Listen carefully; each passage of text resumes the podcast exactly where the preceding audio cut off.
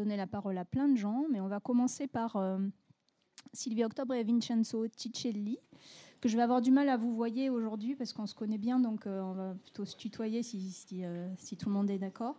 Vous êtes tous les deux sociologues au, GEMAS, qui est un groupe de recherche euh, en sociologie de la Sorbonne associé au CNRS, affilié au CNRS, pardon. Et vous venez nous présenter un livre qui vient d'être traduit en anglais, je vous félicite, bravo. Le, qui s'appelle L'amateur cosmopolite en, français et qui donc parle des pratiques culturelles euh, de, la jeunesse. Vous allez nous expliquer un petit peu euh, un petit peu tout ça. Et vous avez travaillé notamment autour du mot de cosmopolitisme. Et en fait, dans votre livre, vous expliquez qu'il euh, faut aller au-delà des préjugés sur les consommations culturelles des jeunes. On a beaucoup d'idées reçues déjà sur la jeunesse, en France en particulier, sur la jeunesse qui serait individualiste, désengagée, qui ne serait pas autonome dans ses consommations culturelles, dans le rapport, dans le rapport euh, à la culture au divertissement. Et le deuxième préjugé que vous levez, et qui est tout à fait intéressant aussi à lever, c'est euh, le fait que les consommations culturelles des jeunes sont beaucoup plus multiculturelles qu'on pourrait le penser. Donc ça va un peu à l'encontre du l'idée reçue d'un mainstream euh, en termes de divertissement. c'est beaucoup plus complexe que ça. Et donc ça nous pose la question aussi du rapport de la jeunesse au monde. Alors quand on dit la jeunesse, la jeunesse c'est pas un concept. La jeunesse, il faut évidemment euh, parler, euh, euh, croiser la question de génération avec le genre, la CSP, l'origine sociale, le territoire de vie. Évidemment, tout ça, ça se, croise. on ne peut pas parler d'une génération comme ça de manière globale, ça n'a pas de sens. et donc, quelles appropriations font les jeunes du divertissement, des contenus culturels auxquels ils sont euh, avec lesquels ils sont en contact, comment ils se les approprient? Et comment finalement euh, vous, vous démontrez que ce ne sont pas des spectateurs ou des auditeurs ou des euh, internautes passifs, mais qu'il y, a un vrai, travail d'appropriation et de, et, actif. Et donc tout ça construit un rapport cosmopolite au monde. Alors est-ce qu'on commençait déjà? Ça y est, j'ai fini euh, mon introduction juste pour me présenter moi, pardon. Euh, donc je suis Marie-Cécile Nave, je fais diverses choses et en particulier je m'occupe d'un site internet qui s'appelle Chronique qui est un site d'analyse et d'actualité euh, avec beaucoup de choses sur le politique, l'international, les arts, la culture. Et je vous invite à aller regarder ce site si vous en avez envie. Alors, pour commencer, qu'est-ce que vous entendez par le rapport cosmopolitique, cosmopolite euh, que, les jeunes, que les jeunes peuvent avoir euh, par rapport au contenu culturel? Pourquoi ce mot de cosmopolitisme? D'abord, euh, merci. Et puis une question, combien d'heures on a pour répondre? Alors, tu, tu commences une dizaine de minutes. D'accord, très bien. 5 minutes On fait 5 minutes par 5 minutes si tu veux. Moi j'ai plein de questions. Hein, mais... Euh, non, mais déjà cette question, il faut 3 heures. Euh, on peut commencer en... Ça marche? On peut commencer en disant... Euh, ça marche pas trop. On peut commencer en racontant un peu comment on s'est mis à travailler là-dessus. Parce que les sujets de recherche, c'est aussi des rencontres humaines et c'est important de les resituer. donc Vincenzo, je vais commencer par toi, était très très intéressé par les questions de jeunesse depuis longtemps et par les questions de mobilité de jeunesse, pas seulement les mobilités physiques, mais les mobilités mentales, intellectuelles, psychiques, etc., qu'il avait déjà travaillé au travers d'ouvrages portant notamment sur euh, l'Erasmus, dont il avait tiré le, concept d'esprit cosmopolite. Donc on va y revenir après. Et moi, j'ai plus travaillé sur les pratiques culturelles des jeunes. Et hum, ce qui m'avait frappé dans ces travaux, c'était deux choses. La, la première, c'est que comme tu le disais, on a tendance à avoir plein de discours catastrophistes sur les jeunes qui sont brainwashés euh, par du mainstream américain, qui sont soi-disant incapables de penser, incapables de, quoi, de faire euh, quoi que ce soit, ce qui est évidemment une imbécilité parce que ces jeunes vieillissent, ils deviennent les adultes qui, eux-mêmes auront ce genre de, discours ensuite sur les jeunes qui vont les remplacer. Donc bon voilà, tout ça c'est une espèce de cycle générationnel un peu un peu systématique, donc il ne faut pas prendre ça, à mon avis, vraiment au sérieux. Mais derrière, euh, en revanche, il faut aller regarder ce qui se passe vraiment comme transformation sur les pratiques des jeunes. Et euh, moi, j'avais déjà regardé ça en matière de développement de compétences euh, d'amateurs, c'est-à-dire de combiner des choses qui viennent d'univers différents, de se créer des univers mentaux, des univers culturels. Et ça, c'est d'autant plus possible maintenant qu'il y a des outils qui l'en rendent de plus en plus facile. Et là où on s'est rencontrés, c'est que partant de là où je partais, où en général la question de la globalisation est assez peu posée. Rencontrant Vincenzo, qui lui se posait ces questions, euh, traitant de la globalisation de manière euh, plus euh, forte depuis plus longtemps, alors on a reformulé nos questions communes sur le thème comment est-ce que les jeunes se débrouillent avec tous ces produits culturels qui viennent dans plein d'endroits différents dans le monde, à quoi ça leur sert, parce qu'évidemment ça sert à quelque chose, ça sert à, beaucoup de choses variées et variables dont on, qu'on explique dans notre livre, et en quoi ça peut les aider ou pas à se positionner dans le monde euh, tel qu'il est ou tel qu'il se figure qu'il est. Donc c'est un peu ça la question de départ. Bon, après cette euh, introduction formidable, je vais essayer de... Non, ce serait moins bien. Alors, euh, non, mais en fait, c'est très vrai. C'est une rencontre qui est faite, qui s'est déroulée comme tu, tu l'as annoncé. Et je pense que le fait qu'on qu ait en commun l'intérêt pour les plus jeunes, ça, ça a joué un rôle important. Alors, je crois qu'il faut revenir à ce que tu disais, Marie-Cécile, c'est-à-dire qu'on dit beaucoup de choses sur les jeunes. Et euh, notamment, euh, si on fait une généalogie du discours sur la jeunesse, on oscille entre une vision extrêmement positive et messianique, presque, ils vont sauver le monde, et une autre négative, tout fout le camp, et eux, ils sont là c'est, disons, l'avatar de, la dernière manifestation du déclin du monde.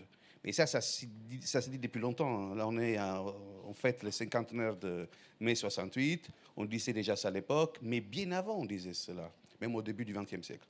Bon, euh, moi, j'ai tendance à dire, quand je suis invité pour euh, parler devant des professionnels de la jeunesse, qui eux ont des discours très négatifs sur la jeunesse, et pour cause, parce que si la jeunesse se portait bien, il n'y aurait pas de professionnels de la jeunesse. Si les gens vont bien, il n'y a pas de psychiatre, il n'y a pas de psychologue, euh, il n'y a pas de médecin.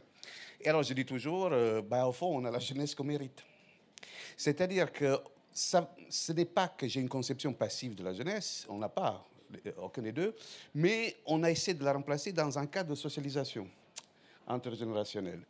Et quand on a commencé à travailler ensemble, on a posé l'hypothèse que, bien sûr, que nous travaillons sur la jeunesse française, ou de façon comparative, qui est socialisé dans un cadre national, mais nous vivons dans un monde aujourd'hui qui est beaucoup plus large et qui est euh, soumis à des tendances transnationales puissantes, de nature culturelle, par exemple, parce que c'est notre job.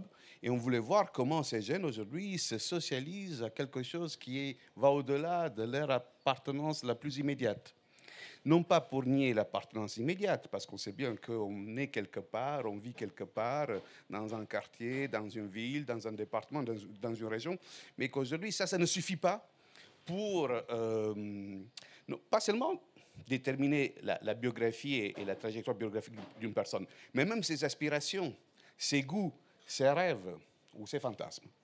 c'est là-dessus qu'on s'est rencontrés. Et pour le coup, comme on avait, euh, disons, ce souci commun, cette, euh, cette, question qui nous travaillait, il fallait après trouver un, langage commun. Et il se trouve qu'on a commencé à parler, euh, alors les voix étaient discordantes les accents complètement différents. Maintenant, les accents sont restés différents, mais on converge et on a commencé à réfléchir vraiment sur le cosmopolitisme. Alors, qui est un mot évidemment très mal aimé en France extrêmement mal aimé, parfois dénigré même, euh, souvent même dénigré, et on essaie de faire en sorte qu'on enlève la posture très normative, idéaliste et naïve qu'il y a derrière le cosmopolitisme pour en faire une véritable euh, perspective euh, analytique. Alors, analytique de quoi? Ben, c'est vil à dire. C'est-à-dire qu'aujourd'hui, nous, nous, pensons, avec d'autres auteurs, qu'un euh, mécanisme fort, un moteur fort de la globalisation, l'autre mot mal aimé en France, j'ai vu des sondages, vous prenez les sondages, les enquêtes d'opinion sur la valeur positive ou négative de la globalisation, ah ben les Français sont parmi euh, ceux qui pensent qu'elle est négative. Ça, ça devient vrai pour l'Europe et l'Occident, c'est moins vrai pour les autres pays en voie de développement.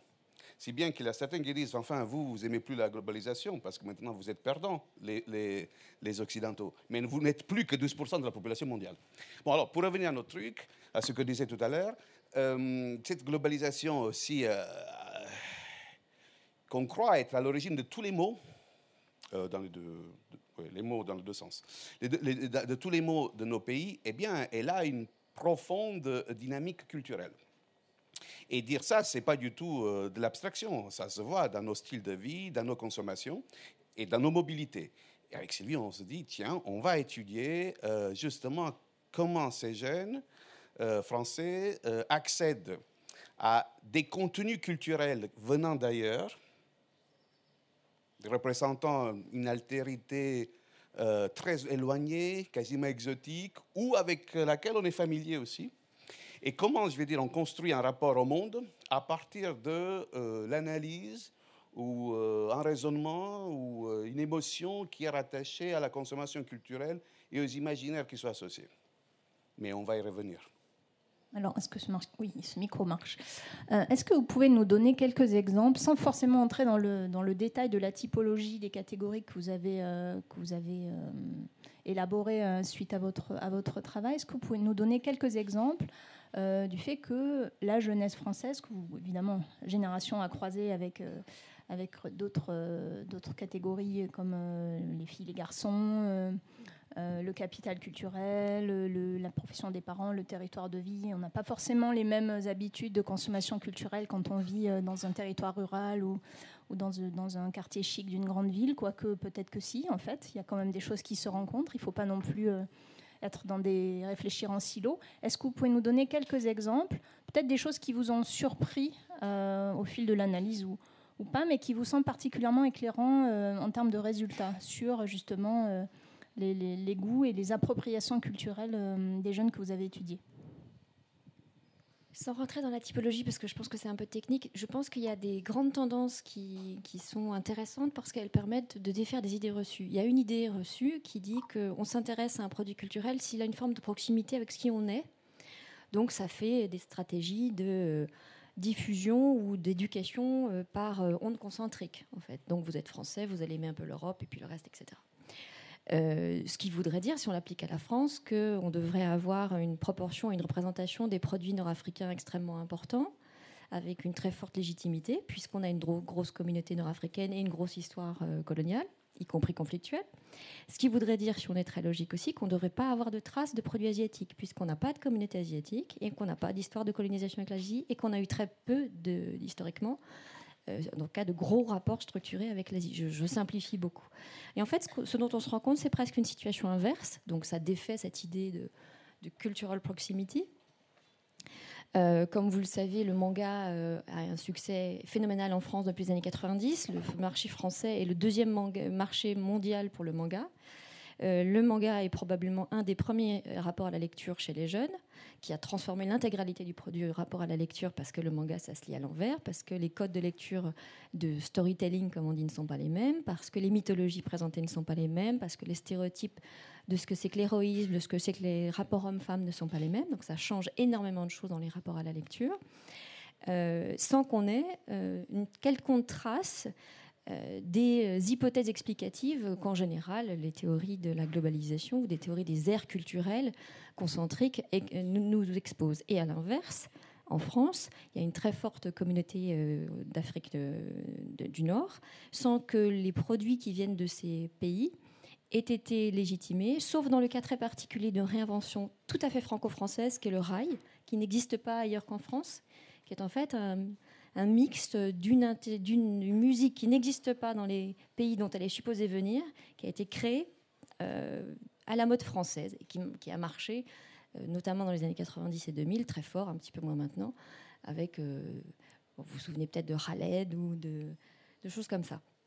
Donc on a des phénomènes qui ne sont pas redevables des explications qu'on pourrait euh, spontanément euh, vouloir leur appliquer. Donc c'est d'autant plus intéressant de regarder quels peuvent être les phénomènes d'appropriation. Pourquoi est-ce qu'on est intéressé par un produit culturel qui peut paraître à la base extrêmement lointain? Je reprends l'exemple du manga. Il y a pas mal de jeunes qu'on a interrogés qui lisent de surcroît ces mangas dans les langues originelles, donc soit principalement en japonais, soit en coréen en allant chercher ensuite les scans sur Internet pour faire des traductions, voire des traductions sauvages avec du Google Translate. Donc vous imaginez le travail que c'est mentalement de s'approprier un produit dans lequel on est censé lire une langue qu'on ne maîtrise pas. Donc ça, c'est des choses extrêmement intéressantes par rapport à tout ce qu'on pouvait imaginer de, des prismes d'appropriation linguistique obligatoire pour pouvoir accéder à des produits culturels. Ça, c'est évidemment l'exemple le plus, euh, étrange d'une certaine manière. Mais ce qui nous a de manière plus banale interpellé aussi dans notre enquête, c'est qu'on a découvert que l'appropriation en langue étrangère de produits qui viennent d'ailleurs est une norme indépendamment du fait de, connaître et de maîtriser le, le des langues. Alors, l'exemple le plus euh, évident et qui nous touche tous, parce qu'on est tous en fait euh, des témoins de cette chose-là en, la pratiquant nous-mêmes, c'est qu'en général, les séries télé sont toujours principalement consommées dans leur langue de production d'origine, donc soit l'anglais, soit le suédois, le néerlandais, je ne citerai pas de titre, mais vous voyez les choses auxquelles je peux faire référence. Et les jeunes qui les consomment disent très bien qu'ils préfèrent les regarder comme ça parce que c'est plus authentique, ça, fait plus, ça leur fait plus apprendre de choses sur comment ça se passe ailleurs, y compris s'ils ne comprennent pas les jeux de mots et qu'ils le savent. Ils disent Je ne comprends pas tout, en fait, parce que les traductions ne traduisent pas les jeux de mots. Et puis qu'il y a des références culturelles qui sont absolument intraduisibles. Quand certaines séries font référence à des séries télé américaines, par exemple, que les, Américains peuvent comprendre parce qu'ils les ont vus dans l'enfance, notamment les Simpsons, notamment des choses comme ça, qui, en France sont arrivées avec 15 ans de décalage, donc on ne peut pas avoir les mêmes effets de, référence automatique. C'est pas grave, ils vont chercher après pour essayer de se renseigner ou pas, mais ils préfèrent quand même regarder ça, y compris avec cet écart de compréhension, qui est un écart où travaille le travail de l'amateur aussi, le travail de réappropriation, le travail d'imagination, et ce qu'on a essayé de regarder euh, ensuite, c'est-à-dire la manière dont on se construit une image, une représentation du monde qui peut euh, servir dans les pratiques futures ou présentes à s'y orienter, à y trouver sa place, à éventuellement construire une, une posture euh, éthico-politique à l'égard de ce monde. Oui, en fait, c'est un gros livre. On a mis du temps pour l'écrire. Il est gros, donc il y a beaucoup de choses. On ne peut pas tout résumer. Enfin bon, il y en a qui ont lu l'introduction, donc c'est bien. Euh, peut-être. Il faut que tu parles plus dans le micro. Oui. Et alors peut-être euh, sur certains points, euh, je vais rebondir. Euh, bon, nous avions une idée au départ, c'est que évidemment, mais ça, elle était, plutôt banale. Hein. C'est l'idée que la globalisation ne peut pas se réduire à une forme d'américanisation. Enfin, banal pour ceux qui travaillent dans, le courant des global studies, pas banal en France pour les raisons que nous savons lié à l'histoire française, hein, à l'histoire culturelle de la France et du storytelling français, de la construction de la nation française et de sa conscience même de lumière dans le monde. Donc, euh, euh, nous avions déjà écarté cette hypothèse euh, et c'est pour ça qu'on a introduit la question du cosmopolitisme, sans lequel on penserait que c'est juste de la consommation mainstream, une consommation globale. Et alors, en fait, l'idée, c'est que on voulait voir quel type d'orientation les, les construisent vis-à-vis du monde à partir de deux choses, l'esthétique et le culturel. C'est-à-dire qu'au fond, ces produits culturels, c'est-à-dire le manga, ça peut être une série télé turque aussi, ou un film de Bollywood, comment permettre à l'individu euh, de euh, se rapprocher aussi bien d'un contenu qui renvoie prétendument à une culture? On sait bien que quand on regarde un film bollywoodien, c'est pas forcément euh, l'Inde, mais ça donne une idée de l'Inde. Euh, après, certains pensent que les Indiens, quand ils prennent le train, ils commencent à danser. Mais je vous assure, ce n'est pas le cas. Euh, enfin, on s'imagine, on se doute bien.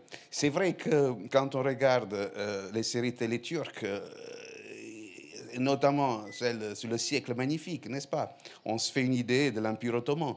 Vrai ou fausse, mais ça permet quand même d'avoir dans la tête tout un imaginaire hein, auquel on ne pourrait peut-être pas accéder sans séries télé. Mais ce n'est pas que de type culturel, c'est-à-dire on travaille sur ces contenus pour essayer de comprendre notre culture, c'est aussi de type esthétique. Et y a toute une question du goût, ce qu'on appelait le goût de l'autre. Et d'ailleurs, c'était le titre premier de l'ouvrage, Le goût de l'autre. Merveilleux, magnifique, extraordinaire. L'éditeur a dit non. Bon, il fait confiance. L'éditeur euh, anglais non plus. Hein. les éditeurs sont terribles pour les titres. Ils sont terribles. On bon, pas le choix. Oui, oui, absolument. Mais enfin bon. Alors, vous voyez, c'est très intéressant d'insister sur cette double articulation entre l'esthétique et le culturel, euh, qu'on pourrait euh, distinguer euh, dans d'autres contextes, mais nous, on a, on, a, on a, préféré les mettre ensemble et je pense que ça marche. Alors, il y a quelque chose, par contre, qu'on n'arrive pas à bien expliquer, mais c'est normal, parce qu'un ouvrage, je ne pas fait pour tout expliquer. C'est une étape d'un parcours de réflexion qui mènera ailleurs. En fait, c'est quelque chose d'assez intéressant, sur lequel nous travaillons maintenant, enfin, entre autres, on a aussi d'autres choses. Euh, d'autres éléments de discussion, c'est ce néo-exotisme. C'est la force, la puissance de cette nouvelle norme qui nous pousse à exercer notre curiosité pour ce qui se passe à l'étranger. Ça n'a rien de normal, ça. Je veux dire, euh, bon, euh, on n'est pas obligé euh, pour être aujourd'hui, pour être quelqu'un de bien, de avoir une consommation culturelle de produits de la Corée du Sud ou de manger sushi à longueur de journée parce que c'est comme ça qu'on doit manger. Alors, on a, il y a beaucoup d'hypothèses là-dessus. certains disent que bah, c'est la force du marché global. Nous sommes dans une phase de capitalisme qui aujourd'hui fonctionne de cette façon avec les grandes industries culturelles et avec une sorte d'exotisation des produits ou utilisation qui fait que voilà, ça circule. Bon, ok, mais ça n'explique pas tout. Euh, pourquoi tel produit à un moment et pas un autre? Et puis, il y a aussi quelque chose sur lequel euh, nous avons travaillé au début et on continue, c'est le fait que comme nous sommes dans une société globale, et je, crois fortement à cela. Ça ne veut pas dire que les sociétés nationales n'existent pas, mais que quand même le frame, le cadre de référence est beaucoup plus large et le, système, l'action systémique à l'intérieur, aussi bien de, économique que d'autres forces euh, à l'œuvre, doit se comprendre à l'intérieur de ce cadre qui est le cadre monde. Et il y a, comme nous sommes dans cette société comme ça, euh, aujourd'hui, toute forme de compétition est devenue globale et que deux pays autrefois qui étaient exclus de cette compétition, maintenant sont devenus des acteurs majeurs, ce qu'on appelle les nouveaux global players. Alors l'autre jour, j'étais à une conférence à Helsinki, je présentais mon livre, et puis évidemment, une collègue pendant deux heures a parlé des post-colonial studies, c'est très intéressant en disant que voilà, tout est périphérie, il n'y a que les États-Unis le centre. Alors, évidemment, je lui dis, mais alors la Chine, c'est quoi? Le Japon, c'est quoi? La Corée du Sud, c'est quoi? Si vous prenez tous les indicateurs, euh, c'est infiniment plus compliqué, c'est carrément faux même. Bon, mais peu importe, sans aucune polémique de ma part. Et du coup, ces nouveaux global players aujourd'hui se battent sur plusieurs choses. Quand vous allez à Dubaï, vous allez à Singapour, vous allez euh, à Hong Kong, vous vous baladez dans tout le continent asiatique, parce que c'est là que le monde est en train de se faire à nouveau. C'est les puissances anciennes qui reviennent. Euh, vous voyez bien que l'une des formes les plus intelligentes pour pouvoir euh, investir dans cette compétition globale, c'est justement la culture. Et ce que certains appellent, bon, ça, ça fait partie de nos discussions avec Sylvie, le, soft power, par exemple. Voyez donc là-dessus aussi, ça peut être ici une forme de soft power. OK, donc marché global, soft power, mais ça n'explique pas tout non plus. Pourquoi les jeunes consomment autant de produits culturels Une autre hypothèse, mais c'est plutôt un postulat, euh, il va falloir revenir là-dessus, c'est que ça permet d'expliquer ce type de socialisation vers l'étranger. C'est une norme qui vient de l'extérieur et qui permet à un individu de se sentir citoyen de quelque chose qui est plus grand que sa nation elle-même. Donc aujourd'hui, tout simplement, pour pouvoir être quelqu'un, un citoyen éclairé, un individu avec un goût chic ou quelqu'un qui a des, des assets, comme on dit en français, des atouts et des capitaux pour pouvoir réussir, eh bien, il va falloir qu'il montre qu'il y a des skills, des compétences, etc., qui sont offertes par cette consommation. Je ne pense pas que ça explique euh, euh, pas l'ensemble, mais c'est une autre hypothèse.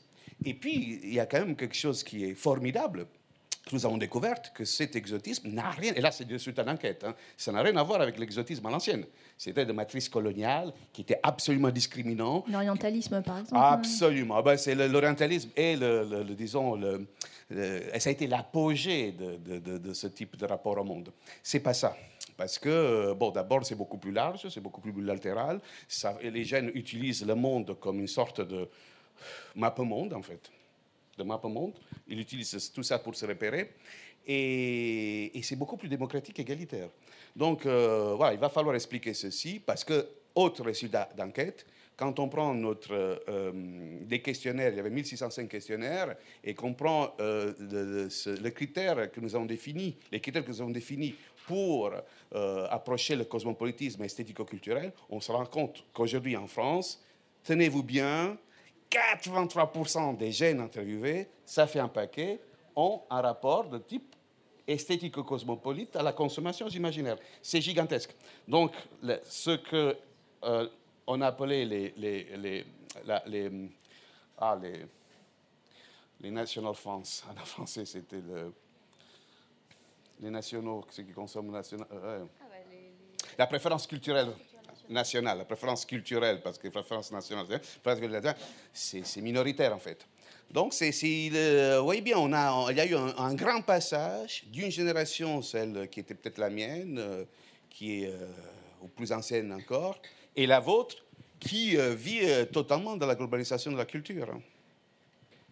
Est-ce que vous constatez, est-ce que vous avez constaté des différences dans l'ouverture au monde, de, avec cette expression qui est très très vaste quand je l'ai dit, en fonction du soit du capital culturel, soit éventuellement, parce que tu as esquissé le, le sujet, stratégie des stratégies éventuellement de réussite scolaire ou autre. Est-ce que, euh, ou bien ça traverse toutes les classes, euh, toutes, ben, je dirais pas les classes sociales, mais en fonction du capital culturel?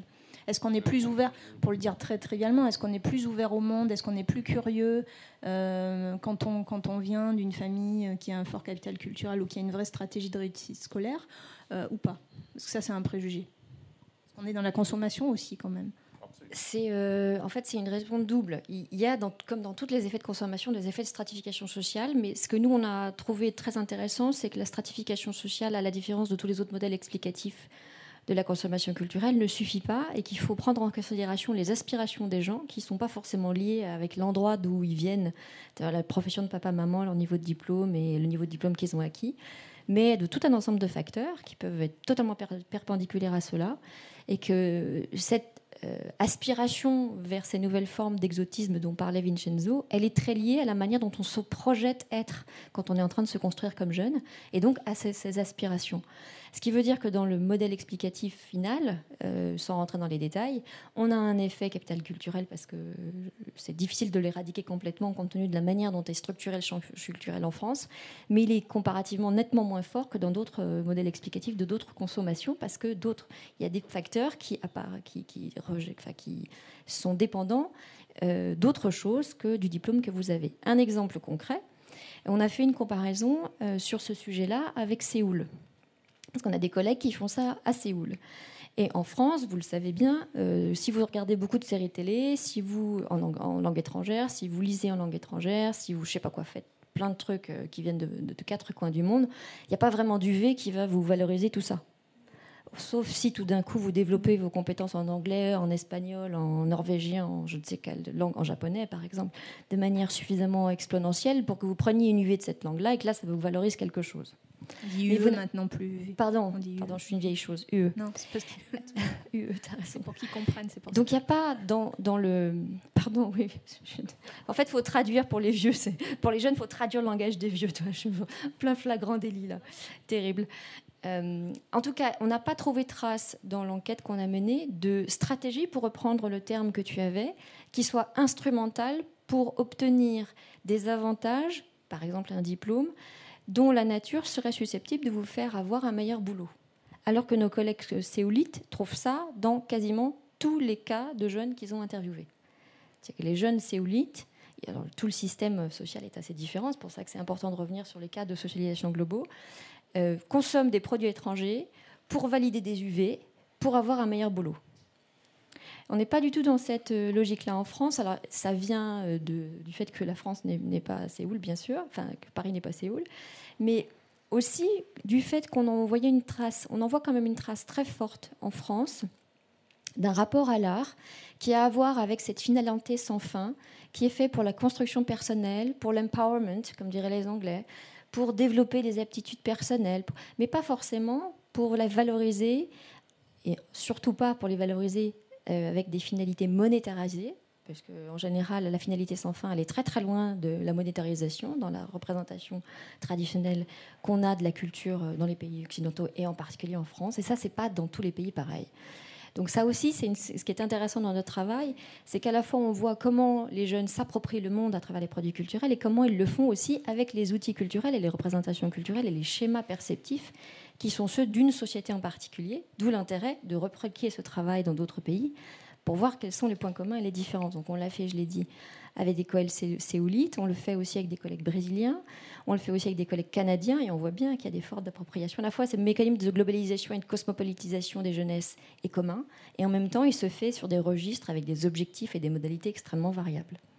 Ça veut dire qu'il y a un, un manque d'utilisation. Peut-être le politique passe à côté de quelque chose. Hmm. Euh, soit, soit, dans le, soit dans le fait de reconnaître un certain nombre de compétences euh, et, de, et de connaissances, d'expertise qui pourraient être utiles dans le parcours scolaire et ou professionnel hein, à l'heure de l'intelligence artificielle. Et ça aussi, on sait que d'ici 30 ans, à peu près, enfin, les estimations sont, sont, seront de plus en plus pessimistes, mais d'ici 30 ans, 50% des métiers auront, se seront transformés ou, auront disparu. Et donc, comment on fait pour être toujours... Euh, finalement euh, hmm. euh, à, la, à, la, page sur le marché du travail, comment se hmm. former tout au long de la vie, etc. Est-ce que là, le politique n'est pas hmm. en train de, euh, de passer à côté de quelque chose, pas forcément dans une fin utilitariste, parce que ça peut être aussi au service des, des individus? Oui, c'est une excellente question et c'est pas simple d'y répondre en fait. Bon, alors on va prendre un peu de, on va prendre un peu de temps peut-être ce qui est assez intéressant dans cette histoire, c'est qu'il y a une critique qui est recevable et qui est portée contre le cosmopolitisme. Enfin, il y en a plein. Mais celle-ci, à mon avis, a fait sens. C'est que ce serait une conception très eurocentrée du monde, puisque ça a été inventé par les Européens et par les Occidentaux. Et que donc, il faut voir euh, comment pouvons l'appliquer ailleurs. Alors, il se trouve qu'avec Sylvie et d'autres collègues, on, a essayé de voir comment l'appliquer ailleurs. Et euh, le problème, c'est que euh, moi, je veux bien qu'on utilise le même mot, approche cosmopolite, pour que ce, qui se passe à Séoul. Mais quand on regarde que c'est purement stratégique et qu'un produit est consommé de façon extrêmement utilitaire, parce que ça doit donner un, un global skill et pas forcément un cosmopolitan skill, ah bah, je me demande pourquoi utiliser l'expression cosmopolitisme. Alors après, on peut me dire, oui, mais c'est normal, parce que l'Europe a connu euh, le mouvement des Lumières qui a été une matrice forte du cosmopolitisme, en dehors même du fait que ce sont les Grecs qui l'ont inventé. Alors c'est l'Europe, c'est pas l'Europe, mais ça fait quand même partie de notre storytelling. On peut dire, mais c'est normal, parce que derrière le cosmopolitisme, il y a cette inspiration, cette bildung qui est de matrice européenne. Oui, sans doute. Mais si dans d'autres ères civilisationnelles, il n'y a pas eu la même histoire, est-ce qu'on peut parler encore de cosmopolitisme? Alors peut-être qu'il faut parler de euh, changer le mot de cosmopolitisme par culture globale, euh, compétences globales. Et là, on voit, euh, bon, on a l'exemple de Séoul, mais nous, nous avons fait un, Japan Tour pour présenter notre ouvrage. Euh, on a suivi sur les réseaux sociaux. Absolument, le, fameux Japan Tour. Et dans ce Japan Tour, nous avons rencontré plusieurs collègues avec qui nous commençons donc notre collaboration et qui nous ont rencontré des choses extraordinaires. alors, le Japon s'ouvre au monde. On me dirait, mais ça fait depuis l'ère Meiji, ça fait plus d'un siècle et demi. Mais le Japon, c'est une histoire d'ouverture au monde, depuis toujours. Et en ce moment, à cause des problèmes qui sont les leurs, c'est-à-dire un déclin fort de la population, par exemple, une perte de compétitivité, la stagnation, bon, ça c'est depuis les années 90, mais la perte de compétitivité, elle est beaucoup, plus récente. Et euh, le voisin d'en face, la Chine, qui euh, est le grand danger et pas à cause simplement des frictions militaires, c'est carrément, ils redoutent la sinisation de l'Asie et aussi du Japon. Donc, euh, ils investissent dans quelque chose qui euh, paraît important pour eux euh, et qui n'ont pas. Ah ben, c'est ce qu'ils appellent les, compétences, les compétences pour s'ouvrir à l'international. Par exemple, les langues. Les universités japonaises commencent à recruter des collègues étrangers. On a même rencontré un collègue français qui travaille là-bas, par exemple. Voilà. Donc là, où est la dimension cosmopolite? Pas beaucoup. Et, du coup, peut-être il faut à ce moment-là revenir sur cette distinction qui, à mon avis, est fallacieuse, totalement erronée, euh, mais très commune, et qui consiste à dire il y a le cosmopolitisme normatif et le cosmopolitisme analytique. Et tout simplement, mais de façon erronée, on associe euh, le cosmopolitisme analytique avec tout ce qui est esthétique et culturel, parce qu'il y a toute une sociologie derrière, et tout le cosmopolitisme euh, moral, normatif, renvoie du côté de ce qui est politique, ce qui est éthique. C'est complètement faux. En fait, si vous voulez, si nous en restons simplement à un cosmopolitisme esthético-culturel en tant que, euh, non pas objet d'étude parce que c'est parfaitement légitime, mais l'alpha et l'oméga du cosmopolitisme, c'est du fake. Parce que derrière le cosmopolitisme, il y a cosmos, c'est-à-dire en grec univers. Quelque part, euh, dans l'idée du cosmopolitisme, il y a cette idée, qu'elle plaise ou pas normative, ça c'est encore autre chose. Mais enfin, excusez-moi, la démocratie est normative aussi quand même. Hein. Et l'égalité homme-femme, c'est normatif. Tout ça, c'est du normatif. Et du coup, l'idée, quelque part, euh, forte, puissante, d'une aspiration à une commune humanité et quelque chose dans lequel on peut construire un monde commun culturellement, par exemple. Alors, avec tout ça, après, c'est très compliqué d'essayer d'utiliser notre, euh, ce concept partout dans le monde. Oui, alors justement, la notion de, monde commun, euh, c'est quelque chose qui nous parle beaucoup en France. On a, on a, et ailleurs hein, dans tous les pays occidentaux. oui, mais dans tous les pays occidentaux, dans toutes les démocraties occidentales aujourd'hui qui, euh, qui sont confrontés à cette fragilité du commun, avec des fortes tentations, et c'est pas que des tentations, c'est des réalités euh, très souvent de, mm. de, retrait de la démocratie, de défiance vis-à-vis de la démocratie, et donc de cohésion sociale de, de monde commun. Mm. Euh, est-ce qu'il n'y a pas quand même de la part du pouvoir public, pardon, je reviens toujours aux questions politiques, mais c'est mon côté euh, sciences politiques qui revient tout le temps.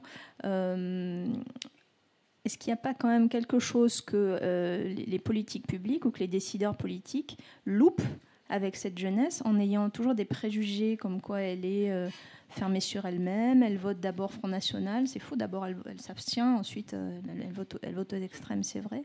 Mais ça veut dire que l'offre politique aussi ne correspond pas à cette jeunesse. Ce n'est pas, forcément les adolescents, c'est des gens un peu plus âgés évidemment.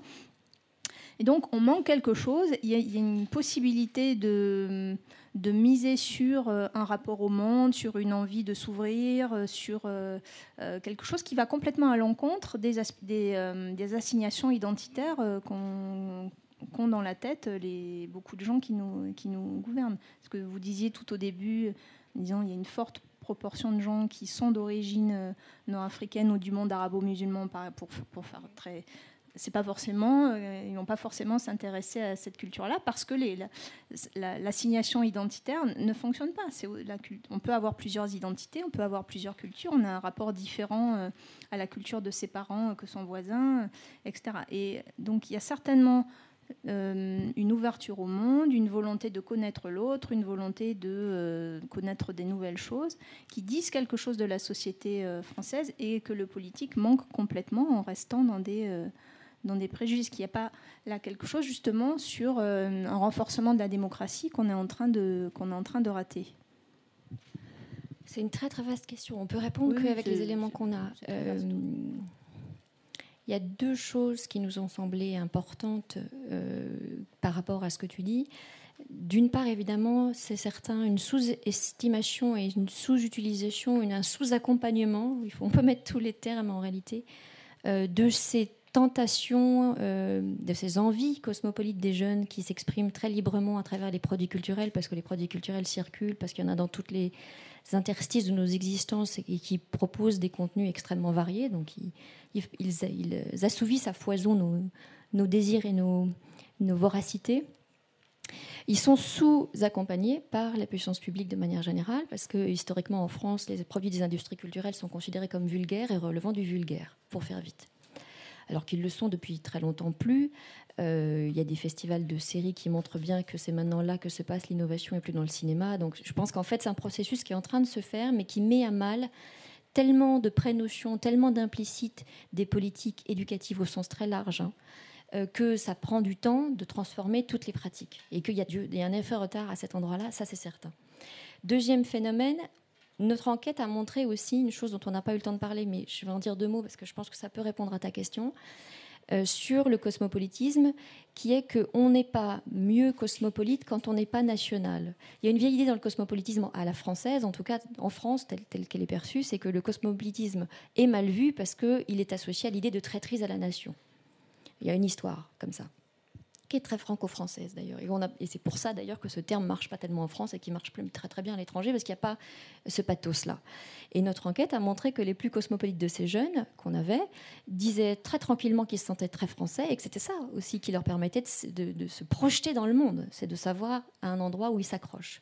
Peu importe que ça soit français ou autre chose, mais là dans notre enquête c'était ça. Et que plus ils avaient du mal à le faire, alors pour plein de raisons, parce que leur multiculturalisme est pas accompagné, donc difficile à vivre, source de tension, euh, parce que la politique de la ville euh, rabat sur la ville des choses qui probablement devraient des attaches plus euh, nationales que locales. Bref, tout un ensemble de phénomènes font que certains jeunes ne sont pas aidés dans la mise en œuvre et dans la facilitation de cette envie cosmopolite qu'ils ont à peu près tous. Et que là aussi, il y a un manque d'accompagnement qui ne joue pas sur tous les jeunes de la même manière, à la différence du premier dont j'ai parlé aucun jeune n'est accompagné éducativement par les systèmes éducatifs dans son envie cosmopolite. Mais par ailleurs, les jeunes qui viennent des communautés, notamment euh, d'Afrique du Nord, sont encore moins accompagnés que les autres d'une certaine manière, notamment parce que les produits de leur culture d'origine, dont parfois ils pourraient être curieux, ne sont pas disponibles de bonne qualité.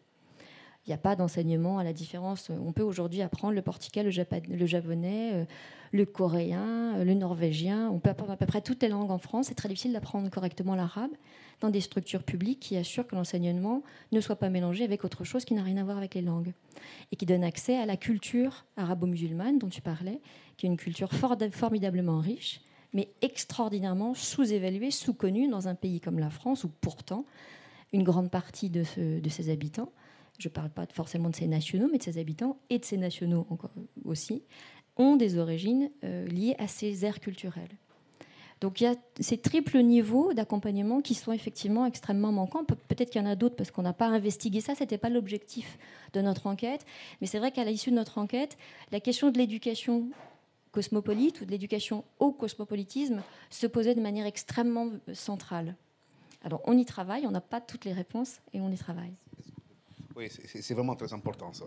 Euh, je crois que le premier résultat euh, qu'annonçait Sylvie euh, sur le lien entre la nation et, ceux qui vont au-delà de la nation était totalement contre-intuitif et même allant à l'encontre de, des résultats établis au niveau international dans les autres enquêtes. Alors c'est peut-être lié à l'histoire de France, un pays qui s'est construit sur, à partir de la nation et pas que de la République. J'aimerais bien, par exemple, faire la même enquête dans un pays comme l'Italie, qui est un pays qui s'est construit à partir des villes et beaucoup moins de la nation. Bon, alors, mais c'est un cas français c'est très intéressant parce qu'après, il faut savoir euh, euh, comment on peut, si vous voulez, euh, articuler les universels. Toute la question du cosmopolitisme est là. Tu parlais du monde commun tout à l'heure. Alors, quel type d'universel nous avons? Ben, En France, on l'a toujours eu, c'est la République. C'est peut-être pour, ça aussi que le cosmopolitisme a du mal à s'imposer, parce qu'on est déjà un universel. Mais je vais revenir quand même sur cette question du monde commun, parce que c'est une question qui est fondamentale, sinon sans quoi on n'aurait pas d'approche cosmopolite. Euh, alors, je m'adresse peut-être aux jeunes, parce que, bon, nous avons l'âge euh, et nous avons vécu des choses que, que, vous avez peut-être lues dans les livres d'histoire. Je pense que vous êtes... absolument. vous allez sous-titrer en, en, langage jeune. Euh, vous êtes nés tous et toutes après 89. Moi, je suis né avant. C'est un monde qui était absolument conflictuel, très conflictuel, et coupé en deux. Euh, deux avec trois. C'est-à-dire, il y avait d'un côté le monde dit libre, libéral, capitaliste, démocratique, et de l'autre côté, il y avait le socialisme réel, le communisme, et de l'autre côté, le tiers-monde. Bon, voilà. Moi, j'ai vécu dans les années 80 au lycée, j'avais des profs formidables et des manuels extraordinaires, et tout était comme ça. C'était à l'époque de la décolonisation, les mouvements après 68, l'idée des lendemains qui chantent. Et c'était très conflictuel, mais avec quand même une chose très intéressante, c'est que derrière euh, les théories, y compris les plus critiques du monde, il y avait un espoir de fonder un monde commun quelque part. Ah bah, prolétaires de tous les pays, unissez-vous. Et quand vous regardez, là je me réfère aux travaux de Jean-Louis Amsel, qui a montré que bon, notre monde a, changé tellement que là où nous avions des conceptions extrêmement critiques du monde, mais fondées rationnellement, le marxisme et la psychanalyse, nous avons aujourd'hui une conception du monde qui plutôt renvoie au New Age et un monde commun qui est de nature extrêmement irrationnelle. Mais je vais répondre encore, euh, euh, continuer là-dessus. Après 89, que se passe-t-il? L'idée que grâce à la globalisation, grâce à la chute du mur et euh, pour tout un tas de raisons, nous allions enfin construire un monde commun. Alors peut-être qu'on n'en voulait pas parce qu'il était trop libéral, trop américain, mais il y avait cet espoir, notamment pour l'Europe au moins. Le mur était tombé. Et que remarque-t-on À ce moment même où on pouvait peut-être construire un monde commun, il y a un puissant retour de forces anti-lumière qu'on croyait totalement, je vais dire, mis de côté. Et je ne parle pas de la xénophobie, du retour de l'antisémitisme, l'essor de, l'islamophobie, le retour de formes de protectionnisme économique, euh, la peur de la globalisation, tout ça c'est très très puissant. Alors je renvoie à un texte écrit par Sylvie Octobre, qui est un texte remarquable, je crois que j'ai co-signé, dans AOC, et qui s'appelle Des peurs de la globalisation, l'espoir du cosmopolite. Eh ben, c'est un peu ça, et nous travaillons là-dessus, c'est l'idée que comment ça se fait, comment au moment même où Il y a un autre grand auteur, Arjuna Padurai, qui a écrit un livre là-dessus. Au moment même où euh, le monde pouvait devenir plus commun et construire quelque chose de, commun, nous avons assisté pas seulement aux divisions et conflits, parce qu'on l'avait déjà. Sauf qu'aujourd'hui, ils se sont multipliés. Ce n'est pas que euh, couper en deux le monde, il est coupé en plusieurs morceaux. Je, je termine là-dessus. C'est quand même extraordinaire qu'à partir de la chute du mur de Berlin, il y a une théorie qui a dominé la vision du monde, c'est le choc des civilisations. Je ne dis pas qu'elle est vraie ou fausse, peu importe, pour moi, elle est symptomatique. Parce qu'à un moment même où, euh, à ce moment-là, on était passé d'une confrontation qui était idéologique, entre deux idéologies, qui se voulaient toutes les deux universelles. Moi, j'étais au lycée en Italie, mes profs étaient de, l'autre côté du rideau, mais ils étaient tous du Parti communiste italien. Donc on pouvait être parfaitement communiste tout en vivant dans un pays démocratique et libéral. Le choc des civilisations, c'est pas ça. C'est une conception extrêmement identitaire du rapport au monde.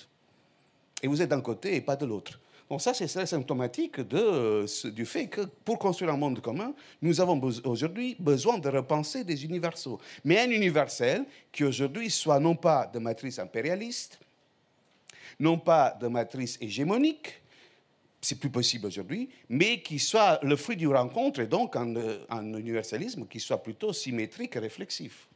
Il y a du boulot. Et comment le construire? À partir de droits humains que tout le monde n'accepte pas, à, construire, à partir de l'idée de la société décente, à partir de l'idée des dignités humaines? Voilà, bon, on a beaucoup de travail. D'où la notion fondamentale dont a parlé Sylvie d'éducation cosmopolite. Oui, et il y a beaucoup d'ennemis, il y a beaucoup d'adversaires, euh, ça peut-être encore plus qu'en, 1993, euh, quand Huntington publie, euh, enfin quand la traduction d'Huntington plutôt arrive, parce que Huntington c'est fin des années 80. Oui, puis en plus, il y a d'anciennes bonnes idées qui se mettent en, en travers du chemin d'une certaine manière. C'est que si on prend euh, la dimension culturelle comme étant une dimension extrêmement prégnante du monde en devenir et des conflits mondiaux actuels, euh, tout ce qui était les anciennes bonnes idées en termes d'interculturalité ou de multiculturalisme qui ont lié, qui ont été des moteurs pour la préservation de cultures dites euh, opprimées ou en danger, deviennent des empêcheurs de penser euh, parce que la base du multiculturalisme, c'est penser l'étanchéité de culture qu'il faut préserver telle qu'elle, et pas au contraire les hybridations croisées qui sont au cœur même de la pensée du cosmopolitisme. Donc on a énormément de difficultés à s'extraire de ces, de ces très forts courants de pensée qui sont pas seulement des pensées scientifiques, sont des pensées idéologiques du monde, pour créer autre chose, parce qu'évidemment ça, ça dérange en fait, je pense, assez profondément les habitudes qu'on a prises. Oui, je suis, je suis un mot et puis on doit passer au, à la, deuxième partie. Vas-y, un mot très rapidement. On sera dans la deuxième partie ou non oui, oui, oui, si, si, tu, ah, restes, tu restes là. Tu n'as pas lu le, les, les, Oui, j'ai lu, mais tu n'as, tu je, suis je suis in the mood Alors, euh, euh, for love. C'est quand je suis in the mood for love, euh, j'oublie le reste. Ok, non, mais la, la transition, est, la transition est parfaite, puisque on, on, termine sur. Aimez-vous les uns les autres. Oui, ça d'accord. Peace and love, faites l'amour et pas la guerre. C'est, c'est un slogan de 68, ça, non? Euh, non, mais la transition est parfaite parce que justement, il faut partir aussi des, individus, des besoins de la réalité sociale plutôt que de la faire entrer dans des, dans des cadres préexistants. Donc, on va passer la parole tout de suite euh, des étudiants de L2 de l'Université de Lyon 2 qui ont fait une enquête quantitative sur les pratiques culturelles. Euh, des jeunes, alors pour certains d'entre vous des jeunes lyonnais, mais pour d'autres plus globalement. Euh, donc on a deux groupes qui vont nous présenter un petit peu euh, leur, travail. Euh. c'est un travail quantitatif. Alors moi, je, suis absolument nulle en, en, quanti, donc vous inquiétez pas, je vous poserai pas de questions techniques. J'ai horreur de ça, j'ai horreur des chiffres. On va commencer par... et ensuite, on fera un échange entre nous, tout à fait informel et, et confortable, vous inquiétez pas. Alors, qui veut commencer peut-être à nous, nous présenter? Vous? Allô? Alors on vous écoute pour 5 euh, petites minutes, à peu près. Alors euh, ouais, en effet, on a réalisé une enquête professionnelle sur les supports musicaux. On a décidé d'opposer deux tranches d'âge, euh, donc les 18-35 ans et après 40-70. en gros, on est parti sur la métropole française en général, parce que bah, chacune de nous venait d'un différent secteur dans la France, donc on s'est dit, bon, bah, tant qu'à faire, autant élargir les choses. Et euh, on s'est basé sur des résultats de 2017-2018. Euh, en gros, pourquoi avoir choisi les supports musicaux? On s'est dit que c'était quelque chose qui n'était pas, euh, qui était assez précis et on voulait essayer de cibler un maximum notre sujet. Donc on voulait pas rester sur la consommation qui pouvait être large, on pouvait se perdre dans nos résultats et peut-être que ce soit des résultats moins pertinents. Donc en fait, on est parti sur la consommation et les choix du support. Donc, euh, on est parti sur les vinyles. par exemple, quand on parle des supports, c'est euh, les vinyles, les cassettes, la radio, le streaming. Donc, euh, le streaming, c'est YouTube, Spotify, Deezer, donc tous, les, sites. bon, YouTube, en l'occurrence, c'est gratuit, mais c'est tous les, tous, les tous les abonnements ou choses comme ça qu'on peut avoir pour écouter la musique en illimité. ensuite, il y a les téléchargements sur téléphone aussi, ou comme ordinateur, iTunes. Et en gros, euh, on s'est dit que ça pouvait être intéressant parce qu'avec l'ère du numérique et euh, justement euh, la disparition un peu pendant une période des anciens supports et du coup une, une, nouvelle mode, les maisons de disques qui se sont retrouvées un peu bousculées par tout ça, euh, puis euh, on a trouvé quelque chose de vachement positif, c'était que bah, c'était beaucoup plus pratique, le coût était moindre, on pouvait consommer de la musique en illimité. Si on veut faire un lien avec ce que vous disiez, du coup, euh, c'est par rapport à, ça a apporté une sorte de curiosité aussi par rapport aux musiques d'autres cultures. on trouvait justement, ça nous permettait de créer un lien avec les autres populations, sans forcément avoir besoin de voyager. Ben, directement la musique, ça nous, ça nous permet de voyager. Et en gros, du coup, on s'est basé là-dessus. En plus, euh, c'est vrai que c'est pratique parce que ben, on peut l'avoir dans le téléphone, mais dans la poche. Enfin voilà. Mais après, on s'est demandé parce que là, depuis quelques temps, il y a eu un retour un peu du vintage. Les gens, ils commencent à être intéressés euh, de, des platines vinyles. La preuve, ça fait 5 ans qu'ils ont recommencé la construction, euh, enfin la fabrication de cassettes. Donc, on s'est dit bon bah, bah, pourquoi pas se lancer là-dessus? On s'est dit mais est-ce que les, consommateurs, sont réellement satisfaits de ce changement et de, de la dématérialisation de, de, la musique et le fait de plus pouvoir poser un de se dire je sélectionne ma, musique ou alors euh, quand, on est fan d'un artiste par exemple et bah, quand on doit acheter le CD vu que c'est un peu un, coût un peu plus euh, important on le fait vraiment avec réflexion on achète vraiment euh, ce qu'on veut et on va pas juste partir sur bon je vais essayer de ça ou quoi donc est-ce que réellement on a besoin de cette identité ou est-ce qu'on l'a perdue? Alors, pour faire notre enquête, en fait, on est parti sur les centres commerciaux, on est parti dans les rues passantes. Bon, là, on pouvait arrêter un maximum de personnes parce que c'est vrai que les gens, des fois, ils veulent pas s'arrêter. Et euh, du coup, euh, y avait, on a réussi à avoir 227 euh, intervenants, donc 227 personnes qui ont répondu à notre, à notre questionnaire. Bon, comme ça, ça peut paraître un peu moins vis-à-vis de l'échelle qu'on a pris, qui la France, mais on a quand même eu des résultats très intéressants. en fait, on a divisé notre travail en quatre parties. On est parti d'abord sur la comparaison des supports matériels et des supports numériques. Donc, on a essayé d'avoir, c'était pour avoir quatre axes différents pour essayer de voir un peu nos idées. Euh, ensuite, euh, les supports et les styles de musique euh, sont les, deux populations données, donc les 18, 35, 40, 70. Et après, sur l'aspect financier, donc, on avait posé une question dans notre questionnaire, par exemple, est-ce que vous avez fait des dépenses dans l'univers musical au cours du mois dernier? Et finalement, après, on est parti sur les lieux et le contexte qui pouvaient influencer le choix du support. Donc là, par exemple, on essayait de déterminer une, fréquence euh, d'utilisation et tout ça. Donc on est parti sur trois questions plus ou moins identiques, mais juste on changeait l'échelle de temps. Donc par exemple, euh, est-ce que, euh, que vous avez acheté des cassettes CD vinyles au cours du mois dernier? Est-ce que vous avez acheté des cassettes CD vinyles au cours des cinq dernières années? Et après, est-ce que vous avez acheté des CD cassettes vinyles au-delà des cinq dernières années? Ce qui nous a permis du coup de comprendre si en effet c'était l'effet de mode qui a influencé ou au contraire justement c'était plus l'héritage musical, donc ce que pourraient nous transmettre nos parents. Euh, au niveau de la musique comme au niveau de notre entourage, euh, tout ça. Et euh, c'est vrai qu'on a eu des résultats pas mal intéressants. Et du coup, je vais laisser ma camarade en parler. Bonjour à tous. Alors, comme l'a expliqué Charline, on a donc fait cette enquête sur les supports musicaux. La première chose qu'on pourrait dire, qui n'est pas forcément étonnante, mais qui reste importante parce qu'elle s'est révélée à plein d'endroits de l'enquête, c'est que les supports musicaux les plus utilisés sont les plateformes de streaming et les téléchargements. Donc c'est vraiment euh, les supports musicaux euh, qui, qui sont euh, majoritaires et en plus de ça, au niveau des pourcentages, en étant les premiers, c'est aussi ils sont assez éloignés des autres. Ce qui par contre a été étonnant, c'est de savoir que c'est aussi à la maison que les personnes utilisent le plus ces supports, alors qu'à la maison, c'est le lieu où on peut utiliser euh, tous les supports musicaux qui existent, les CD, les vinyles, même les cassettes, pour ceux qui ont encore les lecteurs. Après, ce qui est aussi important à dire, c'est que c'est plutôt les 18-35 ans qui utilisent ces supports-là. Sachant qu'il faut aussi remettre dans le contexte que les 40-70 ans les utilisent. C'est juste qu'ils les utilisent à moindre mesure, mais ils sont quand même présents. Il faut, il faut quand même euh, ne pas catégoriser euh, les jeunes et les vieux, alors que c'est justement le but de notre travail de montrer qu'il n'y a pas vraiment de différence entre les utilisations. Ensuite, ce que j'ai pensé important à vous dire, c'est que euh, les, plateformes de streaming sont suivies juste après par les CD et les radios au niveau de l'utilisation. Et euh, c'est vrai que la radio en troisième position, c'était un peu étonnant parce qu'on a tendance à l'oublier, on a tendance à se dire que bah, c'est plus du tout écouté, alors que c'est complètement faux. Encore beaucoup, beaucoup de personnes écoutent la radio et même tous les jours. Et c'est un, moyen d'écoute de, musique, d'écoute des médias.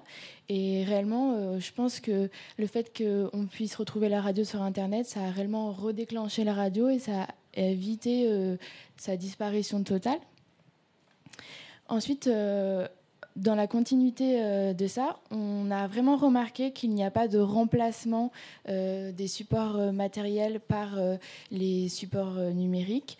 Parce qu'aujourd'hui, dans nos statistiques, on a trouvé que 78% des personnes qui avaient un abonnement à une plateforme de streaming achetaient aussi des, supports matériels, donc des CD, des vinyles, etc.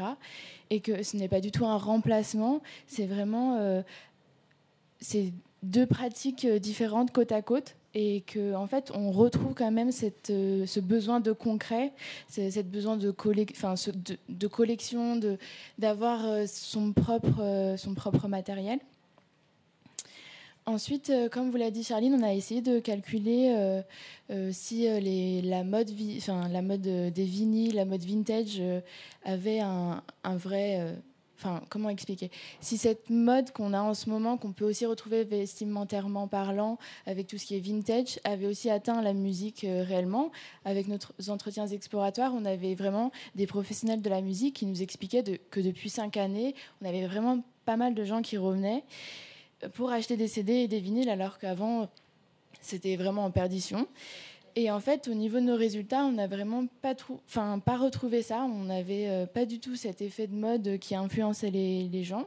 Et du coup, on s'est vraiment dit que finalement, c'était quand même pour des personnes concernées dans le monde de, de, de, la musique, dans les passionnés, des gens qui avaient déjà utilisé ça précédemment, qui revenaient là-dessus, mais que ce n'était pas forcément un public global. Et au niveau de l'héritage musical, donc euh, ce que nous transmettent nos parents, s'ils nous ont transmis des supports musicaux, euh, par exemple des vinyles, euh, s'ils ont été passionnés, qu'ils nous ont transmis la passion pour une musique, musique latino, des choses comme ça, on a là aussi pas retrouvé une influence. Et du coup, on s'est dit que peut-être que c'était aussi cette forme de vouloir se créer une identité musicale et donc en fait de ne pas suivre, de ne pas reproduire ses parents, de, l'ingurgiter, de, de l'avoir, mais finalement de se créer sa propre identité. Et enfin, la dernière chose qui est remarquable, c'est que au niveau du budget musical, on s'attendait à ce que le revenu influence euh, le budget musical. Ça s'est révélé être vrai, sauf que c'était complètement inversement de ce qu'on pensait. C'est-à-dire que c'est les personnes qui gagnent le moins, les foyers les plus modestes, qui gagnent moins que le SMIC, qui sont euh, vraiment présents euh, dans, notre, dans nos statistiques, qui investissent dans la musique, qui consomment la musique et qui sont vraiment dans, qui a investi dans tous les supports euh, qu'on a pu euh, constater euh, étudier. Et en fait, contrairement à eux, c'est les personnes les plus riches, les plus aisées, celles qui gagnent plus que 2500 euros par mois, qui, elles, n'investissent pas énormément, qui sont pas dans beaucoup de supports. On, les retrouve dans deux, trois supports, mais c'est tout. Et en fait, c'est vraiment les, entre guillemets, les, des gros guillemets, hein, les plus pauvres qui, qui sont vraiment présents. Comment, comment vous l'expliquez ça? Moi, j'ai une idée, mais comment bah Après, c'est vrai que pour les personnes qui gagnaient euh, le moins, c'était souvent des étudiants, donc c'était vraiment cette euh, volonté de... Capital culturel, en fait. Hein. Le capital culturel et le capital économique se rencontrent pas. Euh, Exactement. Forcément. c'est pas parce que... Et le cycle de vie, absolument, oui, bien sûr. Ouais. Ok, très bien. Du coup, c'est tout. on va peut-être passer à l'autre groupe et ensuite on fera une petite discussion plus générale. Bah, oula commencer par bain. Hein, ouais, non, non, mais c'est euh, euh, c'est perturbant. Euh, du coup, bonjour à tous. alors, nous, dans le cadre de ce travail, on s'est intéressé. c'est super bizarre, je suis désolée. on s'est intéressé aux pratiques de musique live. c'est mieux comme ça. donc, qu'est-ce qu'on entend par là Pratique de musique live, donc les représentations, tout type de représentations musicales, que ce soit des représentations gratuites ou payantes, les open air, les festivals, les spectacles tout simplement, les concerts. On s'est intéressé aux jeunes de 18 à 25 ans, donc comme vous l'avez dit précédemment, dans la région lyonnaise. Euh, on a également procédé par des, euh, des, entretiens exploratoires. On a fait deux, trois euh, avec notre groupe de TD qui est présent dans la salle.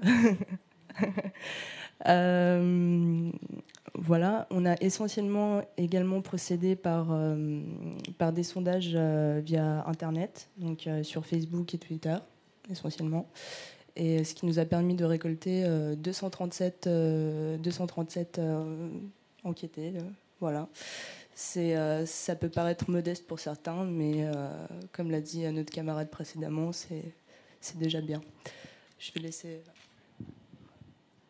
Donc, après avoir mis le, le, cadre et le contexte, on a pensé on a on est parti après sur des hypothèses de départ euh, à partir de différentes lectures de base, notamment Pulsation Techno, Pulsation euh, Sociale de Anne Petiot et Lionel Pourteau.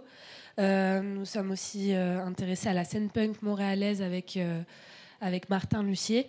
Et enfin, nous sommes intéressés à l'ouvrage de Philippe Coulangeon sur les pratiques culturelles.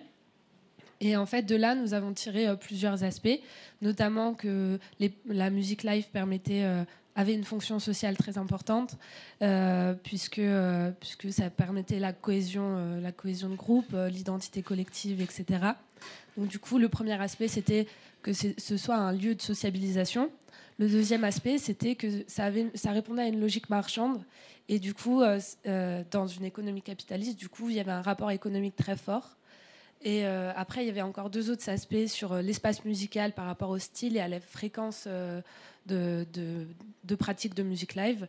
Et enfin, sur les pratiques culturelles en général et les pratiques de musique live, comme quand est-ce que, où est-ce que les gens se rendent en auditorium, à l'opéra, ou plutôt dans des concerts payants ou dans des open air. Euh, donc pour résumer, les quatre grosses hypothèses de départ, c'était que euh, euh, l'espace musical, la pratique culturelle, le lieu de sociabilisation et le rapport économique influençaient sur, sur les pratiques de musique live. Voilà. Alors là, on va partir sur les hypothèses plus précises. Voilà, c'est un peu ça que j'avais oublié d'évoquer dans la, dans la contextualisation, donc les quatre axes qu'on a décidé d'emprunter. Donc merci Marion d'en avoir fait part. Euh, du coup, euh, concernant les hypothèses, euh, on est parti, on est parti de, enfin, on va vous faire part de trois hypothèses essentiellement. on est parti du postulat suivant que les motifs de sortie pouvaient varier en fonction de l'âge. C'est-à-dire que les jeunes sortiraient essentiellement pour se divertir entre amis, s'amuser, donc il y a la notion de divertissement, tandis que les plus âgés euh, sortiraient pour euh, accompagner quelqu'un. Ce qui, est ressorti de, notre enquête, c'est que, euh, que finalement, les jeunes sortent, sortent pour se divertir. Ils étaient près de 70%, à quelques pourcentages quand même, même si c'est un peu rébarbatif. Ça va. bon, c'est bon. Euh, ils étaient quand même 70% à, sortir euh, pour s'y divertir, mais ils étaient. C'était pas ce que je voulais dire, je suis un peu euh, intimidée. ils étaient 70%, pardon, je vais. à sortir pour. ça va vous revenir. Ça, non, mais c'est, ça va aller. seul, oui, merci. merci. Il, faut, demander aux camarades de vous souffler. Euh, non, mais là, c'est. Euh, non, merci, euh, monsieur Navarro. et du coup, voilà, ils étaient 70% à sortir seuls et que, en, gros, ça, ne les dérangeait pas de, de, de, sortir seuls pour apprécier la musique, pour apprécier l'artiste. tandis que les plus anciens, enfin les plus les plus âgés, euh, effectivement, ils étaient près de 60%, même 66, il me semble, euh, à sortir pour, euh, pour accompagner quelqu'un en couple ou en ami. ce qui peut s'expliquer par le fait que bah, quand on est plus âgé, on, a tendance à être en couple peut-être plus longtemps que les plus jeunes. voilà. La deuxième hypothèse, la deuxième hypothèse qu'on a développée, donc, c'était dans l'axe économique. Donc le rapport économique, c'est que les étudiants dépenseraient davantage que, euh, euh, les plus âgés. voilà, on va pas se... Euh, et en fait, c'est vrai que les étudiants, on est des étudiants, on est peut-être un public plus spontané que les personnes qui sont plus âgées. Euh, mais paradoxalement, on a quand même pas mal d'offres, comme le, enfin, je veux dire, au niveau de l'achat des, billets, euh, comme le Pass Culture, ou encore euh, des offres, ne serait-ce qu'à l'auditorium pour les 25-28 ans, ou à l'opéra. Et, du coup, c'est un peu le, paradoxe de, la chose. Mais en fait, au final, dans, dans les questions, notamment par rapport aux, aux moyens de paiement, il y a plus de la moitié des, personnes interrogées, donc de 18 à 35 ans, mais plus de 18 à 25 ans, qui ont, répondu que, qu'elles avaient tendance à avoir des places offertes, en fait. Et il est vrai que euh, la, musique et l'achat de billets, c'est, euh, c'est quand même euh, un, loisir assez onéreux et on, peut supposer que, les places sont souvent offertes, en fait, tout simplement par la famille, par l'entourage. ce qui fait que le postulat de départ n'était pas juste. Voilà. Du coup, on va finir par la troisième hypothèse. La dernière hypothèse qu'on va vous présenter ici, c'était euh, l'hypothèse de la corrélation entre le, niveau de diplôme et le style de musique écouté. On pensait que, par exemple, les, personnes ayant un master ou un doctorat, donc fait de, grandes études, vont, avoir tendance à écouter de la musique plutôt légitime, comme le jazz ou le classique, et au contraire, les, individus ayant peu de diplôme ou, comme, ou le bac ou le BTS ou un CAP, euh, eux, au contraire, vont écouter de la musique plutôt, euh, populaire, euh, comme de la variété française, par exemple. De là, on a croisé deux questions. Quelle musique préférez-vous et quel est le dernier diplôme obtenu? Et de là, on a, vu que euh, l'hypothèse là n'était pas juste, puisque euh, euh, au final, il y a eu un mélange par rapport au style écouté, il y a eu un mélange de niveau de diplôme obtenu et il y avait plutôt une différence au niveau de l'âge, par exemple. Et les, les, moins de 20 ans vont plutôt écouter du reggae dub, alors que les plus de 20 ans les personnes dans la vingtaine vont écouter plutôt de l'électro-trans. Euh, et, du coup, en fait, on peut très bien retrouver euh, des, personnes écoutant du punk euh, qui ont un master et des doctorants métalleux. Et, et, du coup, on se rend compte du coup qu'il y a un vrai, un vrai mélange et il y a pléthore de public au sein d'un même événement musical pour un même style. Et la conclusion qu'on a de, ces hypothèses, c'était que au départ, on pensait que les déterminismes socio-économiques et culturels allaient vraiment influencer les pratiques euh, de musique live. Et au contraire, c'était plutôt le goût personnel et après même le goût commun, puisque euh, qui, vont, créer une vraie cohésion de groupe au sein de, des pratiques. Je retiens la catégorie de doctorants métalleux. C'est euh, intéressant, mais la musique métal, c'est tellement riche, c'est tellement... alors pour le coup transnational et beaucoup dans les pays du Nord, mais j'y connais rien, mais je sais que c'est très, très, très transnational et c'est extrêmement riche, beaucoup plus diversifié qu'on peut le croire quand on n'y quand on connaît rien.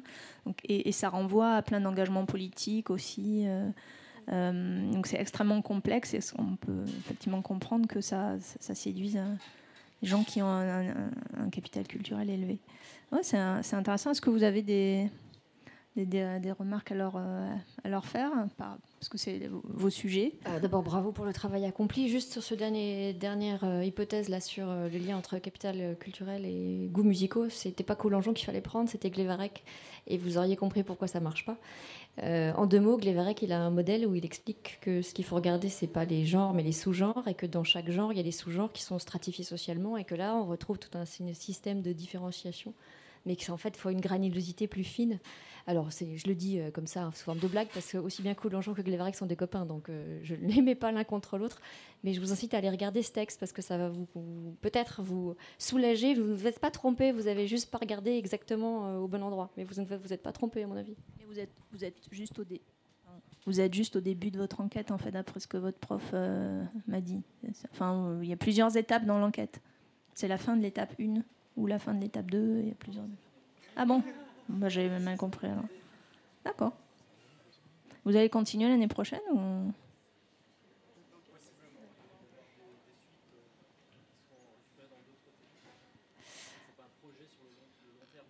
D'accord. Vous êtes étudiant, étudiante en infocom, hein, c'est ça? Est-ce qu'il y a des remarques, des questions dans la, dans la salle ou des réactions derrière moi? C'est enregistré Moi j'ai une question assez rapide. Quand vous parlez de musique euh, live, est-ce qu'on parle de musique live en opposition à la musique enregistrée? Ou est-ce euh. qu'on parle du coup de la musique euh, jouée en direct, même, enfin, jouer des disques, du coup, c'est jouer live? Et est-ce qu'on parle aussi des événements, du coup, où il y a une place pour la musique enregistrée? Parce que je pense que c'est une grande partie de la musique dont on parle. Non, en fait, on parle, on parle de, des événements musicaux plus général, pas de la musique qu'on écoute tout seul, qui est enregistrée et qu'on écoute euh, via un téléphone ou quoi, mais vraiment les événements, que ce soit en concert, en club ou même. Euh, voilà, c'est la musique également enregistrée. Justement, en, club, on a quand même pas mal de mal à se retrouver avec des vraies performances live. On a souvent on, entend souvent une musique enregistrée et jouée par, un, par quelqu'un, mais enfin, c'est un disque qu'on pose sur une platine et on l'entend, mais. Oui, mais c'est, euh, c'est, elle est jouée dans une salle en fait. C'est, ça, ça peut être en open art, en festival, ça en comprend club, tout ça. ça comprend tout ça, oui. D'accord. Quelqu'un d'autre?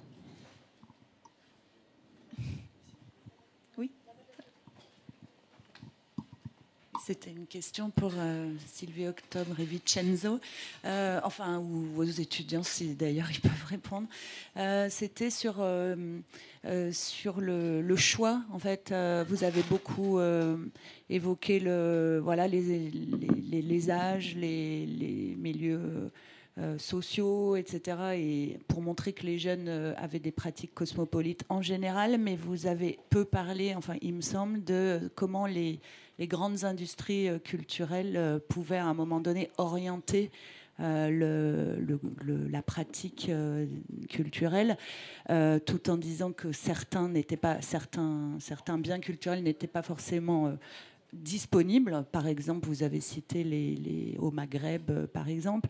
Mais est-ce que vous pourriez revenir sur l'influence en fait euh, des grandes industries euh, culturelles sur la pratique des jeunes? Est-ce que réellement on est libre aujourd'hui d'aller chercher dans, dans, le monde entier euh, des biens culturels? Ou est-ce qu'en fait on suit des, des, prescriptions des industries culturelles? Et plateformes, bien sûr. Ça, marche, oui. Oui, c'est mieux. Ben, merci pour cette question. J'ai du mal à répondre, alors peut-être que Sylvie a, des idées là-dessus. Euh, je sais juste que quand j'étais jeune, c'est-à-dire avant même qu'on puisse accéder à Internet, moi j'avais accès à rien du tout. Hein. C'est-à-dire que je suis né en 70, on, avait les, quelques séries télé américaines, c'était Colombo, Kojak, c'était ça, euh, Drôle de Dame. Et puis, c'était la première vague japonaise, alors surtout en Italie, et les animés. Alors, peut-être pas le manga, mais les animés, il y en avait partout. Je dis pas le manga en Italie, mais les animés, c'était très important. Très important. En, France, c'était pareil. Oui, je sais. Et alors, du coup, euh, mais c'était ce que la télé offrait. La chance était que euh, cette époque-là était une époque d'extrême libéralisation, du marché italien de l'audiovisuel. Et la télé, c'est que, unique au monde, il y avait 1500 chaînes de télé en Italie à l'époque. Donc, alors, avec les animés, on, avait tout ça. Mais en dehors de ceci, euh, rien. Alors, moi, je pense que si, il ne faut pas négliger la puissance des industries culturelles globales. HBO, Netflix, Studio Ghibli, les équivalents turcs, etc. Il me semble quand même que mes étudiants aujourd'hui ont un choix que moi je ne peux pas avoir du tout. Hein entre le piratage et tout ce qu'on peut avoir sur Internet, ils peuvent vraiment, je vais dire, euh, avoir accès aux choses. Euh, après, c'est vrai aussi que le mainstream existe aussi. Hein. Enfin, quand on prend le restant de notre enquête, euh, évidemment, il y a eu un tel euh, comment dire, le cinéma américain et notamment les séries télé américaines ont été érigées en normes internationales, en standard de bon goût international. Voilà. Ce qui fait parce qu'on les considère comme des bons acteurs, des bons scénarios, etc. Et on peut juger les autres à l'aune de celle-ci, sur le plan esthétique. Mais bon, enfin, si vous voulez ma, ma réponse, euh, moi, j'aurais bien aimé avoir 20 ans aujourd'hui, pouvoir accéder à une telle expression culturelle internationale que je n'avais pas du tout à l'époque. Enfin, c'est mon opinion. Euh, en fait, cette question est complexe et il y a plusieurs manières d'y répondre. Il est vrai que objectivement, l'offre n'a fait que croître et que l'accessibilité à l'offre ne fait que croître. Il est vrai aussi que les offres ne sont pas de rapport de force équivalent. Il y en a qui sont plus mainstream que d'autres parce qu'elles sont, sont soutenues par des industries plus culturelles plus fortes. Mais le rêve d'un industriel culturel, qui est de pouvoir aujourd'hui, mieux qu'hier, produire un produit culturel dont il sera absolument sûr qu'il fera un succès, est toujours un rêve. Parce que sinon, je vous aurais déjà expliqué comment on fait un jeu vidéo pour les filles, parce que c'est la question qu'on me pose tout le temps depuis, 20 ans, depuis 15 ans que je fais ce métier, et je serais multimilliardaire. C'est pas comme ça que ça se, ça se passe. Et ça se passe probablement encore moins aujourd'hui comme ça qu'hier, parce que les capacités réactives des publics ont augmenté au moins pour deux raisons. D'abord parce qu'en général, le niveau d'éducation moyen des publics a augmenté, donc ça les rend plus critiques, plus réactifs et puis que les outils qui sont à leur disposition ont aussi considérablement euh, accru leur capacité transformative et réactive sur les objets culturels eux-mêmes, puisque maintenant ils contribuent même à les transformer. C'est le cas dans le jeu vidéo depuis très longtemps, c'est le cas dans la littérature de plus en plus maintenant, parce que vous le savez, les fanfictions ont eu tellement de succès que maintenant l'autoproduction sur Internet est extrêmement importante, que des auteurs comme... Euh, euh, comment il s'appelle George euh, Martin, celui qui fait euh, Game of Thrones, attend les réactions et pour faire la suite, il n'arrive même plus à suivre en fait. On va être obligé de se passer de ses services pour faire la fin de la série alors qu'on attendait normalement son dernier opus, mais il n'arrive plus à l'écrire, tellement c'est compliqué. Donc en fait, il y a des systèmes de bloc et de, feedback qui vont quand même considérablement augmenter. Alors, on n'est pas dans le meilleur des mondes des bisounours où tout le monde serait égaux et qu'il n'y aurait pas des surpuissances culturelles qui existent, bien sûr. Mais on n'est pas non plus dans un monde où tout le monde est à la merci de choses qu'on produit pour vous. Je pense aujourd'hui encore bien moins qu'hier. Très, très sincèrement. Et que ce qu'on a, nous, observé à travers ce prisme du cosmopolitisme, qui n'englobe pas toute votre question, mais qui est une manière de le regarder, c'est que ce qu'on peut faire avec le même produit culturel est extrêmement varié. Il y a quelques années de ça, je vous donner un petit exemple. Euh, j'ai fait des entretiens en banlieue parisienne, dans une banlieue dite difficile. Et quand on dit politique des banlieues en France, on sait très bien ce qu'on dit sans vouloir le dire. Donc en fait, j'allais chercher des gens, sans vouloir le dire, mais je peux le dire là, qui venaient euh, qui étaient issus en deuxième ou en troisième génération de l'immigration, donc qui étaient porteurs probablement de références culturelles qui n'étaient pas totalement celles de la population qu'on appelle de souche, alors avec toutes les guillemets nécessaires, et je les, je les singe pour que vous voyez bien que je l'ai fait. Hein tous c'est des concepts qui sont assez problématiques. Et je tombe sur une classe de filles euh, super enthousiastes. On parle de, leur, de leur, ce qu'elles aiment, leurs goûts musicaux. C'était justement sur les goûts musicaux. Et à la fin, tellement elles étaient emballées, elles me disent Attends, bouge pas, on va te montrer un truc. Je bouge pas. Elles poussent les tables, etc. Elles étaient trois. Et elles mettent euh, sur leur euh, lecteur MP3, quatre peut-être même d'ailleurs, euh, le psy de Gangnam Style, enfin le Gangnam Style de psy, et elles me font une choré qui était en fait une espèce de mix de la choré de, la vidéo, vous savez, la danse du cheval, hein, que tout le monde a fait sans savoir ce que c'était, et tout le monde a chanté du coréen sans savoir ce que ça voulait dire pendant un bon moment remixé avec ce que moi j'identifiais comme étant de choses de rail, qu'elles n'appelaient pas comme ça parce qu'en fait elles n'ont même pas conscience que c'est une création française le rail et qu'en en fait elles disent mais non mais c'est les musiques de nos pays où elles sont pas allées. En fait elles n'y ont jamais vécu elles y vont de temps en temps l'été. Elles me font le truc. Et c'était absolument génial. Et elle me raconte ensuite, moi j'étais un peu épatée, j'avoue, et, donc après, moi je leur pose des questions, je dis, mais il dit quoi dans la chanson en coréen? Ah, on s'en fout, hein, parce que nous on a transformé les, paroles, donc euh, en fait elle faisait un espèce de truc que moi je n'avais pas compris, avec du bubble coréen, plus de l'arabe. Moi je parle pas l'arabe, donc je n'avais pas repéré que ça voulait dire vraiment un truc. Et donc elles avaient réinventé toute une signification mais qui avait un sens pour elles parce qu'elles avaient interprété ce qu'elles avaient cru comprendre de la chanson Peut-être c'était vrai, peut-être c'était faux. Je n'ai pas été vérifiée au moment où j'ai fait cet entretien-là. Et ça avait un sens pour la manière dont elle pouvait se raconter euh, le néocolonialisme, la place des filles dans le monde, euh, qu'est-ce que c'était que la séduction, etc. on tirait des fils à n'en plus finir. C'était assez extraordinaire. Et sur un produit qui était comme ça, on pourrait dire hyper industriel, parce que l'arrivée de la pop coréenne, ça a été un mouvement hyper organisé, de soft culture, très soutenu en fait par les États, y compris si les industries culturelles échappent aux États, ils peuvent les soutenir. hein. Donc très industriel, qui a donné en fait naissance à une appropriation, à un goût. Et aujourd'hui, la pop coréenne déferle complètement chez les jeunes, chez même les préadolescents maintenant. On ne peut pas dire qu'il y ait euh, une intention idéologique derrière, au sens où le soft power s'énonçait au moment, par exemple, de la Seconde Guerre mondiale, où, dans l'accord Bloomberg, on nous a obligé les Français à regarder massivement des films américains dans lesquels on vantait l'American Way of Life avec le frigo, la voiture, la clope. Et on s'est tous mis à acheter des frigos, des voitures et des clopes, parce que ça marche en fait. Euh, plus on vous montre que la liberté, l'émancipation, c'est ça, plus à un moment donné, vous pensez que ça passe vraiment par ça. Et c'était pas tout à fait faux, puisque ça allait par ailleurs avec un certain nombre de droits, sauf qu'ils n'étaient pas liés ni, au frigo, ni à la clope, en tout cas pas si directement que ça. Euh, et donc il y, a- quand même ça, euh, je pense, ce phénomène de création de sens, d'hybridation de sens, qui est au cœur de ce qui se passe avec les appropriations des produits des industries culturelles.